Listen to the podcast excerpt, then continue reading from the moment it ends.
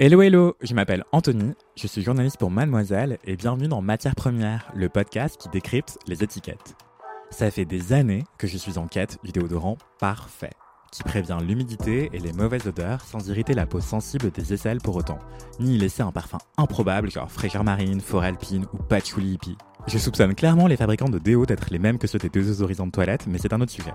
Ce qui nous occupe aujourd'hui, c'est la différence entre les déodorants et les anti-transpirants. Et la réponse tient en trois mots, les sels d'aluminium.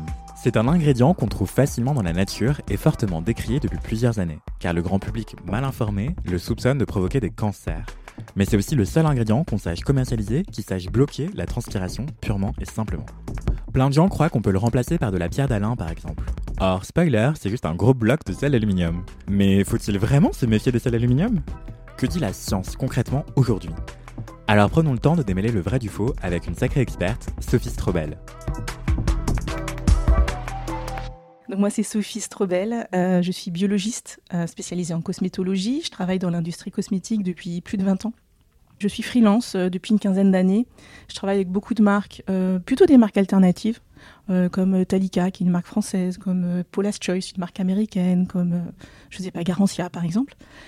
Et j'interviens à différents niveaux, ça dépend vraiment, j'ai des missions très très différentes. Et c'est ça qui est intéressant, c'est que du coup j'ai une vision très 360 de l'industrie cosmétique parce que je, travaille à la fois sur des formules, des développements de formules, des actifs, euh, tout ce qui est études cliniques, études de tolérance, réglementaires, etc. Mais aussi sur la partie communication, marketing, les relations avec les influenceurs, tout ce qui va être aussi euh, communication scientifique. Donc c'est pour ça que je suis là, pour vulgariser un petit peu euh, la science cosmétologique hyper complexe.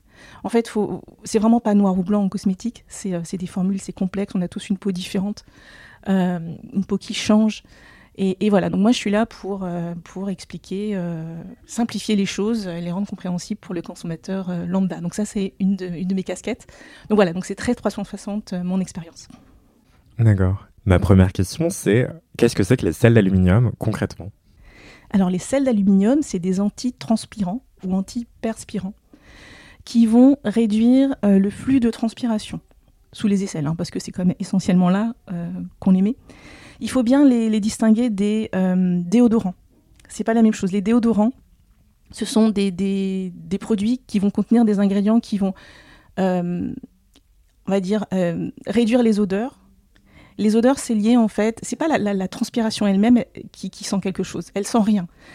Ce qui, ce qui donne l'odeur, c'est le fait qu'on a des bactéries très spécifiques sous les aisselles qui vont dégrader euh, la, transpiration. La transpiration, c'est grosso modo de l'eau, des sels minéraux et quelques déchets de l'organisme. Et en dégradant euh, certaines de ces molécules, ça va avoir une odeur. Donc les déodorants, ils vont soit essayer de masquer l'odeur avec un parfum, par exemple, ce qui n'est pas très efficace, hein, je crois que on, le sait. On le sait. ça peut éventuellement capter les odeurs. Euh, alors c'est pas hyper efficace, mais tu as des molécules, des sortes de molécules cages qui vont capter l'odeur, donc un peu réduire euh, l'odeur de transpiration. Est-ce que c'est ça qui est dans le fait braise euh, Exactement, j'osais pas le dire, mais c'est ça, c'est le même principe. les marques. Voilà, très bien, bah, donc c'est un peu le même principe. Euh, et aussi des absorbants, des, poudres qui vont en fait empêcher le flux de transpiration parce que moins tu as de transpiration, moins tu as d'odeur. Donc ça, c'est les déodorants les antiperspirants que sont les sels d'aluminium, et il n'y a que les sels d'aluminium qui sont antiperspirants. L'aluminium, pardon, c'est un, métal hein, qui est très abondant euh, sur la Terre. Je crois que c'est le, premier métal et le troisième élément euh, sur Terre après l'oxygène et le silicium, si je dis pas de bêtises. Et en fait, ils vont, ils vont faire comme des petits agrégats au contact de certains éléments de la sueur et au contact des protéines de, de la peau. Ils vont faire comme des petits agrégats qui vont boucher un peu, entre guillemets, euh, les pores, ce qui fait qu'il y a moins de flux de transpiration qui vont passer, donc moins d'odeur. D'accord. Et tu, viens de dire que les sels d'aluminium, c'était les sels antiperspirants, les sels qui existent, qu'on connaisse, ou les sels qu'on utilise? Qu'on utilise, c'est sûr, en cosmétique. C'est vraiment les seuls. Il ne faut pas confondre, c'est-à-dire que les effets que vous avez avec euh, des antiperspirants ou antitranspirants, que sont les sels d'aluminium, vous les aurez pas avec un déodorant. C'est impossible. Vous n'aurez jamais le même effet. Je pense que chacun peut, euh, chacun a tenté. On peut pas avoir, à moins d'avoir vraiment une transpiration euh, peu abondante, comme euh, moi, par exemple, depuis quelques années, je ne sais pas pourquoi. Depuis que j'ai accouché, peut-être, il y a un lien, je ne sais pas, je, je, je, sens plus tellement des, des aisselles, donc je, je peux tout à fait me contenter d'un déodorant, ce qui n'était pas le cas avant. C'est parce qu'en fait, c'est aussi très dépendant des, des, hormones. Euh, il y a tout un tas de facteurs sur, sur la transpiration. On, sait, on pense toujours aux adolescents, notamment les garçons qui, avec leurs baskets qui, sentent mauvais, parce que la transpiration, c'est aussi sur, la plante des pieds, hein, ou les mains moites souvent à l'adolescence, sous, l'état, je sais pas, du stress. En fait, la transpiration, c'est quoi? Euh, L'eau en s'évaporant, en fait, elle, prend des calories qui, qui sont la chaleur, des calories sur euh, la peau, et elle les emmène dans l'atmosphère. Et c'est ça qui refroidit euh, la peau. C'est un échange thermique. Quand vous sortez du bain ou de la mer, vous êtes mouillé, vous avez froid, vous avez qu'une envie, c'est de vous essuyer. Quand vous êtes essuyé sec, ça va beaucoup mieux. Pourtant, la température extérieure n'a pas changé, la température de votre corps n'a pas changé. Mais c'est cette eau qui, en s'évaporant, vous refroidit. Tu vois? Voilà. Donc ça, c'est la transpiration, c'est sa fonction principale et hyper importante. Une fonction secondaire de la transpiration, ça peut être de d'éliminer quelques déchets de l'organisme. Mais c'est vraiment très secondaire. Mais voilà, ça existe. Ok, j'interromps la géniale Sophie Strobel une petite minute pour vous faire une confidence. J'étais clairement ce genre d'ado plein d'hormones. Et maintenant que je suis adulte, bah je pue quand je suis stressé. Ça n'a pas la même odeur que quand j'ai juste fait une bonne séance de sport ou à cause de la simple chaleur. Du coup, les jours où je sais que je vais être stressé, je mets de l'antitranspirant à base de sel d'aluminium lambda pour empêcher d'avoir de vilaines auréoles sous les bras. Mais après, j'ai l'impression que mon corps transpire davantage ailleurs, comme le dos ou le ventre. J'ai fait le test en dehors des jours de stress et le constat reste le même. D'où ma question suivante à Sophie Strobel. Est-ce que le fait d'empêcher le corps de transpirer au niveau des aisselles fait qu'on transpire plus par ailleurs? Alors ça c'est une très bonne question. Euh, ce qu'il faut savoir c'est qu'on transpire à peu près un litre euh, d'eau par jour. Euh, c'est pas que par les aisselles. On a, on a des glandes sudoripares euh, un peu partout sur le corps. Alors elles sont quand même assez évidemment assez concentrées sur les aisselles, sur la plante des pieds, les mains, peut-être sur le front, un peu dans le, haut du dos. Donc il y a des zones un peu plus, un peu plus euh, concentré en glandes sudoripares, mais on transpire aussi, on perspire par la peau sur tout le corps. La perspiration, euh, ça se fait à travers la peau et c'est de l'eau qui va s'évaporer. Alors c'est pas tellement perceptible hein, euh, au quotidien, mais si vous bloquez entre guillemets votre transpiration au niveau des aisselles avec des sels d'aluminium, de toute façon, c'est pas très grave. Le corps, va, il va évacuer son eau par ailleurs. Donc, mettre de l'antitranspirant au niveau des aisselles n'empêche pas de transpirer ailleurs sur le corps. Absolument pas. Donc il n'y a aucun problème euh, par rapport à ça. Et aussi, euh, tu l'as bien rappelé, déodorant et antitranspirant, c'est deux choses différentes. Euh, la plupart des antitranspirants sont aussi déodorants, mais les déodorants sont rarement des antitranspirants. Sinon, ce serait précisé sur le packaging. Ce ne sont jamais. Voilà, comment on fait la différence? C'est le packaging. Donc évidemment, si vous avez antiperspirant, antitranspirant, c'est avec des sels d'aluminium. Et dans la liste d'ingrédients, c'est facile à trouver les sels d'aluminium parce que c'est aluminum quelque chose. Et donc, quand il y a dans, le, dans les supermarchés euh, ou en parapharmacie, etc., on cherche un déodorant ou un antitranspirant, s'il y a écrit sans sel d'aluminium sur le packaging, c'est que c'est un déodorant et pas un antitranspirant. Exactement. D'accord. Là, tu viens de dire euh, comment est-ce qu'on les reconnaît dans la listing key. Est-ce qu'il y a d'autres Est-ce que tu peux citer euh, les noms complets de certains les plus communs? Alors, on a par exemple l'aluminium sulfate, l'aluminium chloride ou l'aluminium chlorohydrate. Et tout ça, c'est des sels d'aluminium. Exactement. Et comment est-ce qu'on obtient ce type d'ingrédients Alors, on, les retrouve dans la nature. Hein, euh, donc, ce sont, des, l'aluminium étant le métal euh, le plus abondant dans la nature, et des sels d'aluminium, des sels de métaux, ça se retrouve aussi dans, la nature. Maintenant, en, cosmétique, on va le synthétiser en laboratoire. Donc, euh, c'est une, réaction assez simple, voilà, une réaction chimique classique. Mais si je prends de l'aluminium et que je le gratte, ça donne des sels d'aluminium ou pas du tout? Non, non. Non, parce qu'il faut quand même euh, le solubiliser. En fait, c'est un, un, aluminium qui est soluble. Soluble pour le mettre dans de l'eau, pour le mettre dans des déodorants. Euh, il existe un sel d'aluminium euh, dans la nature qui est assez connu, c'est la pierre d'Alain.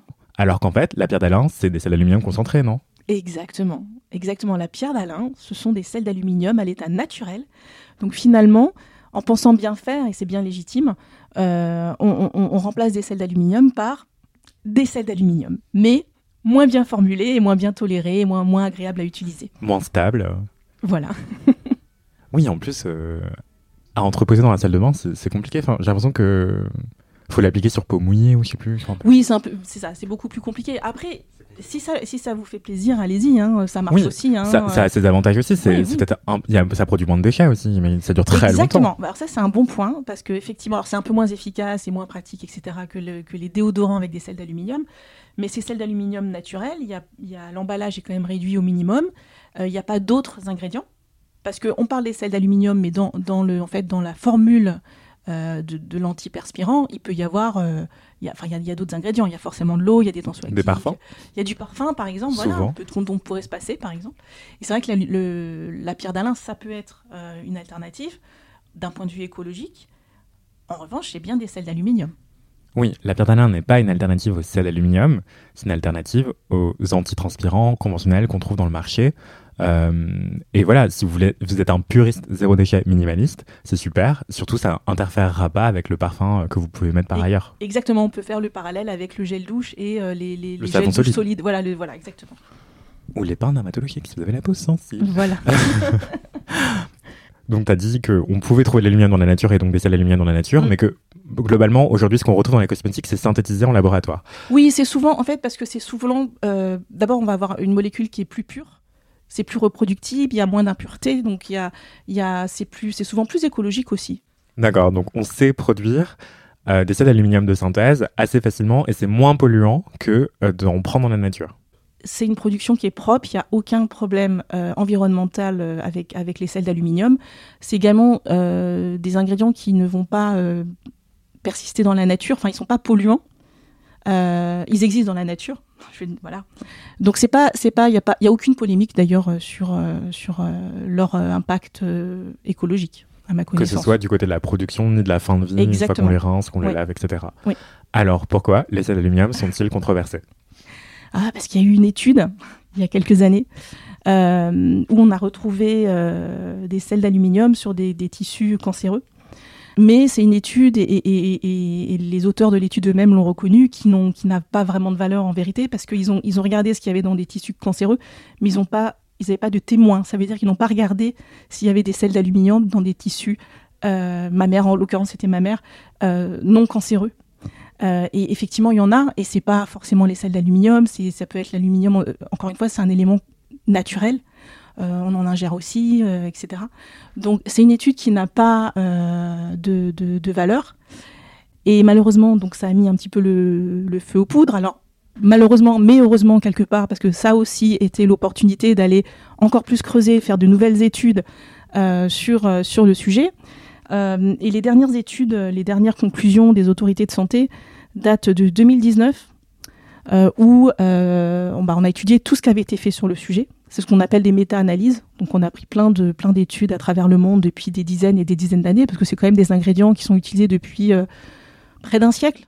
Et pas que en cosmétique d'ailleurs, en médicaments, euh, je crois dans le traitement des eaux, enfin il y a tout un tas de d'applications. Et donc euh, les conclusions de tout ça, ça a été que il n'y a pas de pénétration de, des sels d'aluminium à travers la peau, et donc il n'y a pas d'effet cancérogène ou, ou autre.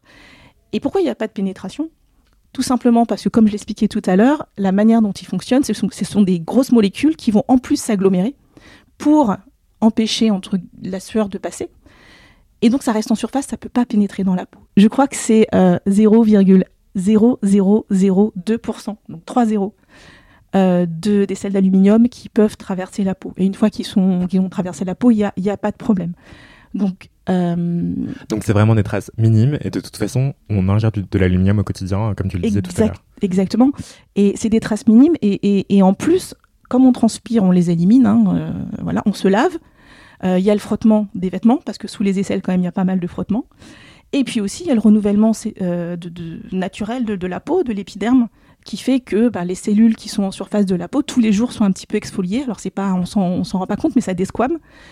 Donc en fait, il y, a vraiment zéro risque et ça a été euh, avéré euh, donc en, 2019 et y compris d'ailleurs parce qu'il restait un doute sur euh, les aisselles rasées ou les aisselles lésées. Et donc y compris sur les aisselles rasées, ça ne pénètre pas. Donc même si on vient de s'épiler, les aisselles et qu'on mette de l'antitranspirant avec des sels d'aluminium sur les selles, il n'y a pas de risque. Il n'y a pas de risque par rapport aux sels d'aluminium. Maintenant, s'il y a de l'alcool euh, dans votre déodorant ou votre antiperspirant, euh, je vous le déconseille. C'est irritant. Mais par rapport, par rapport aux sels d'aluminium, non, il n'y a, pas de, a pas de risque. D'accord. Donc ça, c'est clair et net. Euh, tout le monde s'accorde là-dessus. Oui, du côté toute la communauté scientifique s'accorde là-dessus. autant sur certains ingrédients polémiques, des fois, il y a des petites... mais là, là, il n'y a vraiment aucun, aucun souci. Donc, c'est une controverse euh, illégitime, enfin. Tout à fait. Complètement disproportionnée et fausse. Oui, oui, oui. Après, c'est pour ça qu'il faut se poser la question de savoir euh, pourquoi certaines marques qui, qui le savent ou alors qui sont mal informées continuent à surfer sur euh, ce mythe.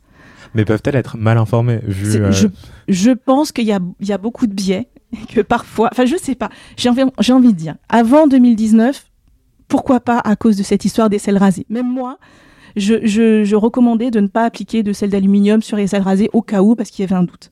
Maintenant, on sait qu'il n'y a pas de problème, donc euh, voilà. Effectivement, il y a peut-être de l'ignorance, effectivement, il y a peut-être des biais, mais il y a aussi le fait que le marketing de la peur fonctionne très bien. C'est que, en fait, si on écrit sans sel d'aluminium sur un déodorant, ça euh, marche. Et, puis, à ton avis, pourquoi ça marche? Moi, je pense que je pense que la cosmétique, c'est futile.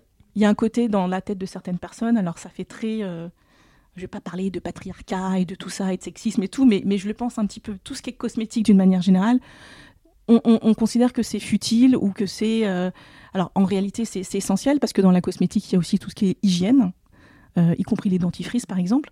Effectivement, il y a une dimension euh, relativement patriarcale où en fait c'est un marché qui est, où les femmes achètent en, en, masse en fait, donc on peut se dire on, les laisse acheter leurs trucs de bonne femme et euh, tant pis si euh, c'est pas avéré scientifiquement tel ou tel produit ou telle ou telle euh, allégation. Et il y a peut-être aussi le fait que, hum, puisque c'est surtout des femmes qui achètent ces cosmétiques-là, la, peur du cancer du sein, elle est aussi très présente, j'ai l'impression. Bien sûr, tout à fait. Et puis c'est les femmes d'une manière générale qui, même pour leur famille, leurs enfants, leurs hommes, font attention, sont plus sensibles en fait à tout ce genre de, à la santé, euh, tout simplement à leur santé, à celle de leurs proches. Je pense à tout ce qui est euh, alimentation bio aussi ou cosmétique bio. Euh, souvent, d'ailleurs, les femmes se mettent à la cosmétique bio quand elles sont enceintes de leur premier enfant. Oui, parce que d'un coup, elles traquent. Est-ce qu'il y a des huiles essentielles, et elles ont peur, et c'est normal. Moi, je comprends hein, de se poser la question. Moi, moi c'est mon, moi, mon domaine. Donc, quand j'étais enceinte, je me suis pas inquiétée du tout. J'ai utilisé des parabènes, j'ai utilisé des sels d'aluminium, j'ai utilisé. tu faisais attention aux perturbateurs endocriniens, non voilà, tous ces pseudo-perturbateurs endocriniens, donc j'étais pas inquiète là-dessus. Mais euh, je comprends tout à fait, c'est tout à fait légitime. Euh, moi, je m'inquiétais plus pour des, questions alimentaires, par exemple. Euh, en fait, ce qu'il faut savoir, c'est que la cosmétique, c'est quand même hyper réglementé en Europe. C'est la réglementation la plus stricte du monde en, cosmétique. Et c'est plus réglementé quelque part que, l'alimentaire. vous avez, d'ailleurs, vous avez aucun scandale en cosmétique. Il euh, n'y a pas de, vrai scandale avéré. Je parle type la dioxine, la vache folle, euh, ou que sais-je, le, le, Mediator, ou ce genre de truc. Il n'y en a pas. Le seul qu'il y a eu, mais euh, c'est vraiment un cas un peu exceptionnel, c'était dans les années 70, il y a eu le, scandale du talc morange, donc c'était un talc pour les enfants, pour les fesses des enfants. Il y a eu quelques morts parce qu'il y avait une erreur de dosage. Oui, oui, c'est ce qui a fait. donc c'était vraiment une erreur humaine de dosage qui était exceptionnelle. Et c'est ce qui a euh, précipité un peu le fait qu'il y ait une réglementation. Euh, et, depuis, tout est euh, très tracé, etc. Donc tout ça, c'est impossible que ça se reproduise. Mais c'est pas un scandale de type la dioxine, encore une fois, le médiator, la vache folle, ou je ne sais quel ingrédient, le, le, l'âne, non, c'était quoi, du cheval caché dans je sais pas quoi. Dans les lasagnes fondus, on s'en souvient. Il n'y a pas tout ça. Mais justement, c'est ça aussi. Donc, enfin, disons-le explicitement, les personnes qui achètent des cosmétiques et qui traquent la mention sans sel d'aluminium sont pleines de bonne volonté. Oui. Et c'est le marketing de la peur qui, qui fonctionne euh, à bon escient, en fait. C'est ça qui est, on est, victime ça. Moi, de ça, moi, en je, fait. Moi, je, je, les comprends tout à fait. et pour le coup, je ne les juge pas, je ne me moque pas parce que j'aurais fait pareil. Si tu veux, on consomme tellement de choses et tout ça qu'on peut, on peut se poser la question. Après, là, ce qui me dérange, c'est que, euh, que certaines marques, quand il y a encore des doutes à lever, etc., même si on sait qu'a priori, il n'y a pas de problème, mais je peux comprendre qu'elles soient encore prudentes. Mais quand c'est avéré, et maintes fois avéré, et à travers le monde, par tout le monde, comme là depuis 2019 sur les sels d'aluminium, je trouve qu'il y a une responsabilité euh, des marques qui est engagée et qui, moi, me dérange profondément. Après, il y a certaines marques qui ont fait leur marketing là-dessus, donc ils vont pas revenir en arrière. Il y a aussi certaines applications euh, qui font leur marketing. Euh, imagine, tu scannes ton produit, puis il y a jamais, tout va bien à chaque fois. Bah, tu la désinstalles. Bah voilà. Donc tu as intérêt à avoir une appli qui te dit attention, les sels d'aluminium. C'est ça. Et, je pense, un, je, vais parler, juste une petite parenthèse, c'est pareil pour le phénoxyéthanol, par exemple, qui est un conservateur qui a été décrié. Et à peu près au même moment, 2010, enfin bien avant, mais on va dire en 2019, il y a eu encore plein, plein d'études et il n'y a aucun problème avec le phénoxyéthanol. Et tous ces gens-là le savent, mais tous ces gens-là continuent à... À dire sans, sans phénoxyéthanol. Voilà, voilà savant. Ouais, ouais. Oui, savant. Et, et, ce qui est terrible, c'est que même quand tu es dans une marque qui, qui, qui le sait et qui n'a pas envie de surfer là-dessus, tu te mets à reformuler euh, sans phénoxyéthanol, sans euh, sel d'aluminium, sans silicone, sans je ne sais quoi, parce que tu sais très bien que euh, les gens, parfois, ils vont regarder la, formule, voir, ils vont la, scanner avec une application, ils vont la reposer en disant, Ouh là là, au secours, il y a du phénoxyéthanol, il y a des sels d'aluminium. Et donc les marques, si elles veulent, les marques conventionnelles qui qui, sont pas sur ce créneau-là de marketing de la peur, sont obligées aussi de reformuler. C'est quand même incroyable, y compris les marques prescrites par des dermatologues en pharmacie. Oui, finalement, les marques qui se revendiquent de la clean beauty sont les enfants du marketing de la peur. Les dessous de l'index. Bonjour ou bonsoir. Vous vous apprêtez à écouter Les dessous de l'index, une chronique destinée à celles et ceux qui prêtent attention à la formulation des produits cosmétiques et de leurs impacts sur notre planète. Ce quatrième épisode sera dédié à l'impact du transport des matières premières qui entrent dans la composition du produit fini en effet, 10% de l'impact sur l'environnement de votre cosmétique et 5% pour les compléments alimentaires est dû au transport de leurs composants. Ce critère représente un point sur les 20 que compte le Green Impact Index. Mais d'abord, le Green Impact Index, de quoi s'agit-il? Eh bien, c'est un indicateur inventé par le groupe Pierre Fabre pour évaluer l'impact sur la planète et la société des produits cosmétiques. Le score de chaque produit est d'abord obtenu à partir de 20 critères environnementaux et sociaux, puis résumé en une seule lettre A, B, C ou D. Mais alors, comment obtenir ce précieux point lié au transport des composants? Eh bien, le Green Impact Index considère qu'il y a trois possibilités. Première possibilité, une quantité égale ou supérieure à 30% des composants du produit est fabriquée en France. Deuxième possibilité, une quantité égale ou supérieure à 50% est fabriquée en France ou bien dans un pays limitrophe comme l'Italie ou l'Allemagne. Enfin, dernière possibilité, une quantité égale ou supérieure à 70% des matières premières est fabriquée en Europe continentale. Afin de ne pas rencontrer de problème d'approvisionnement, Pierre Fabre possède au moins deux sources d'approvisionnement pour chacune de ses matières premières d'origine végétale. Par exemple, l'huile essentielle d'hélicryse commercialisée par la marque Nature Active, est cultivée en bio et extraite dans le Tarn, à Saint-Sulpice et Gaillac précisément, et conditionnée dans un atelier situé à Cahors dans le Lot. Ce produit obtient 1 point sur 20 au Green Impact Index pour son impact lié au transport, puisque ses matières premières proviennent de la région Occitanie et que le produit est fabriqué dans cette même région. J'espère vous en avoir appris davantage sur la fabrication des produits cosmétiques. J'espère aussi que vous aurez envie d'en savoir plus sur le Green Impact Index vous pouvez le retrouver sur les fiches produits des sites web d'Othermalaven, de Ducré, de Nature Active ou encore d'Aderma. La méthodologie de l'index est validée par AFNOR Certification, un organisme chargé de vérifier que les entreprises ne nous racontent pas de blabla. Voilà qui devrait permettre à chacune et chacun de choisir ses produits en toute connaissance de cause, en accord avec ses convictions et de consommer de manière plus responsable. Ma chronique est terminée je vous laisse reprendre le cours de votre vie plus instruit. À très bientôt. Les dessous de l'index.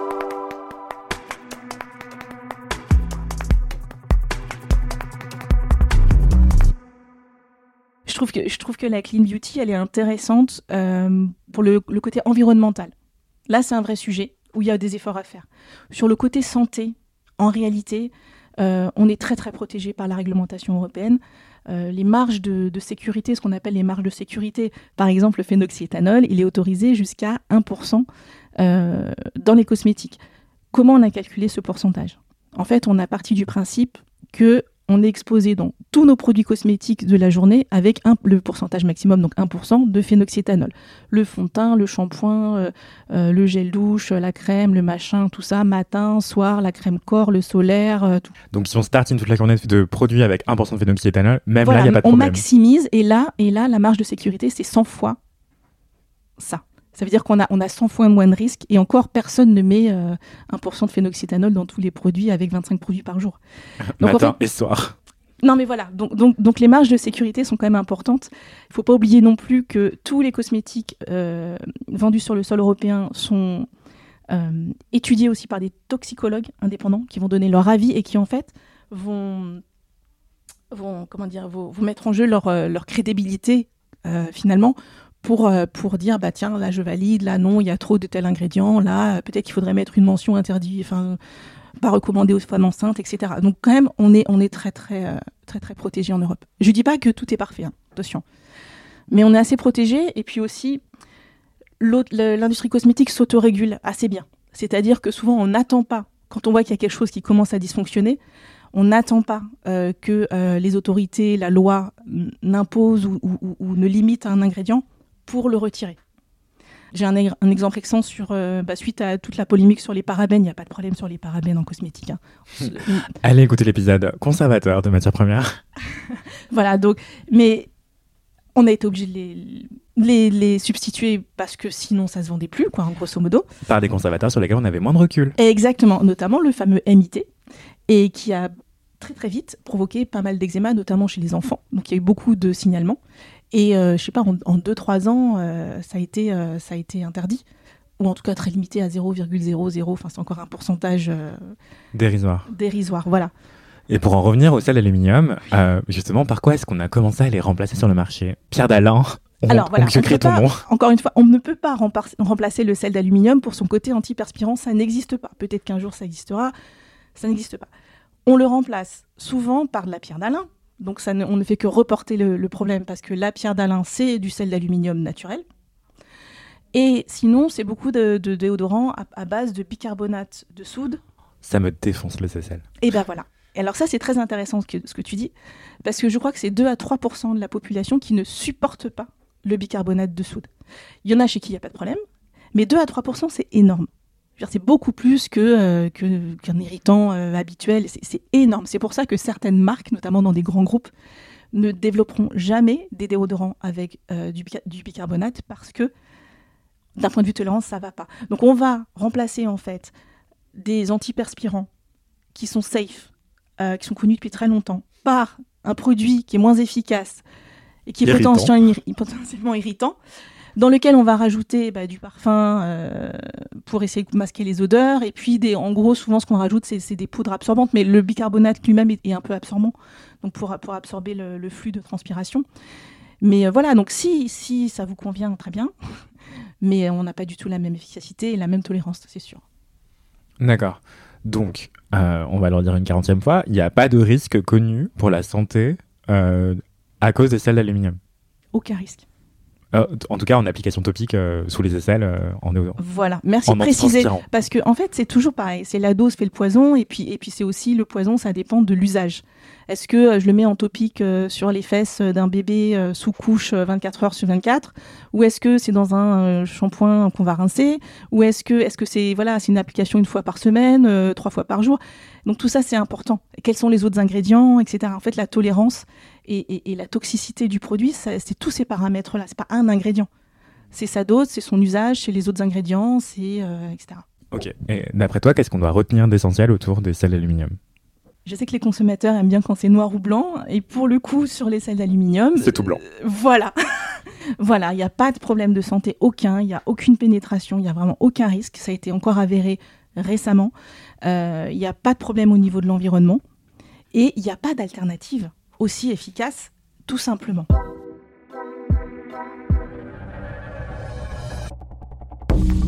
Voilà, je le répète encore une fois, les sels d'aluminium représentent le meilleur et le seul ingrédient antitranspirant du marché.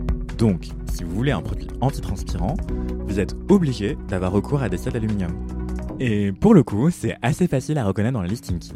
C'est comme le port-salut, c'est écrit dessus. Aluminium sulfate, aluminium chloride ou encore aluminium chlorohydrate. Et si vous êtes fan de pierre d'Alain, bah ça regorge de cet aluminium. Donc c'est une bonne alternative si vous voulez du zéro déchet, minimaliste, aux antitranspirants conventionnels qui combinent d'autres ingrédients. Mais la pierre d'Alain, c'est des sels d'aluminium.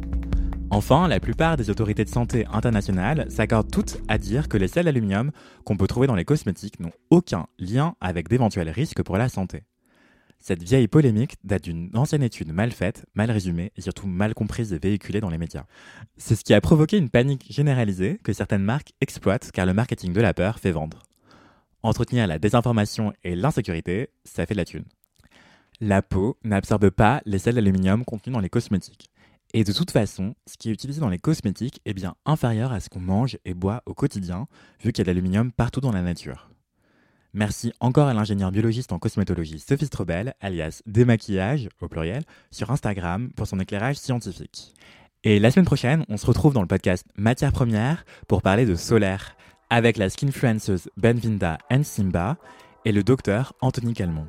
Alors, est-ce qu'on peut se contenter de mettre de la crème solaire seulement quand on va à la plage, ou est-ce qu'il faut en mettre tous les jours, même en ville? Et surtout, est-ce que c'est en train d'abîmer la faune et la flore aquatique?